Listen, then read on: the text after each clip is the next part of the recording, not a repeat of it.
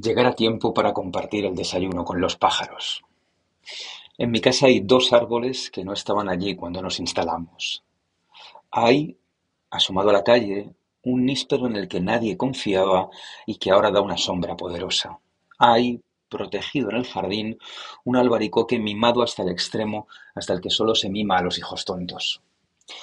Ambos fueron el hueso de un postre delicioso que plantaste con la confianza de que, pasados los años, devolviesen a nuestro paladar, si no el recuerdo de aquel día, sí su sabor fabuloso. Llevamos bajo este techo una década y tres cosechas. Hemos tardado, pero ahora ya cada año recogemos los frutos de una siembra que es ya una memoria remota. Durante las madrugadas de mayo fui inspeccionando cada día los dos árboles. Miraba los albaricoques mientras me vestía para salir a correr y medía el calibre de los nísperos durante los estiramientos previos a mi carrera. Durante esas madrugadas de mayo recogí muchos frutos del suelo y suspiraba por la pérdida de esos bocados. Me preocupé con las violentas alteraciones climatológicas de aquellas semanas y temí por nuestra cosecha. Y justo cuando brincábamos hacia junio, empezaron a sonrojarse los albaricoques. Justo hace unos días los nísperos cogieron su mejor moreno y llenaron el frutal de pendientes dorados. No me hizo falta mirar la fecha. Vi cómo pesaban cada mañana las ramas y se combaban. Como cada año, la cosecha llegaba a tiempo. Llegaba como siempre. Llegaba antes de que se cumpliese la primera semana del sexto mes. ¡Qué maravilla!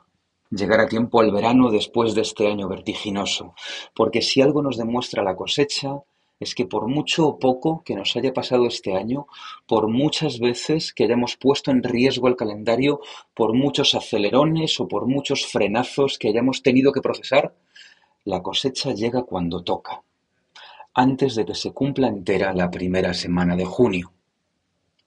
Para un momento, dame un par de minutos y dedícalos a pensar conmigo en todas las veces en las que este año ha estado a punto de descarrilar. Repasa las cuatro estaciones de memoria y apunta las ocasiones en las que casi volcamos.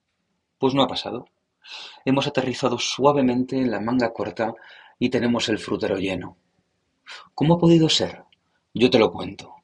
Porque cuando atravesamos las tormentas o patinamos en el hielo, cuando sufrimos el calor o casi tiramos la toalla con los vendavales, nunca dejamos de cuidar las rutinas, de mirar crecer los árboles. La cosecha apenas dura unos días y aunque apenas nos demos cuenta, ya estamos trabajando en la siguiente.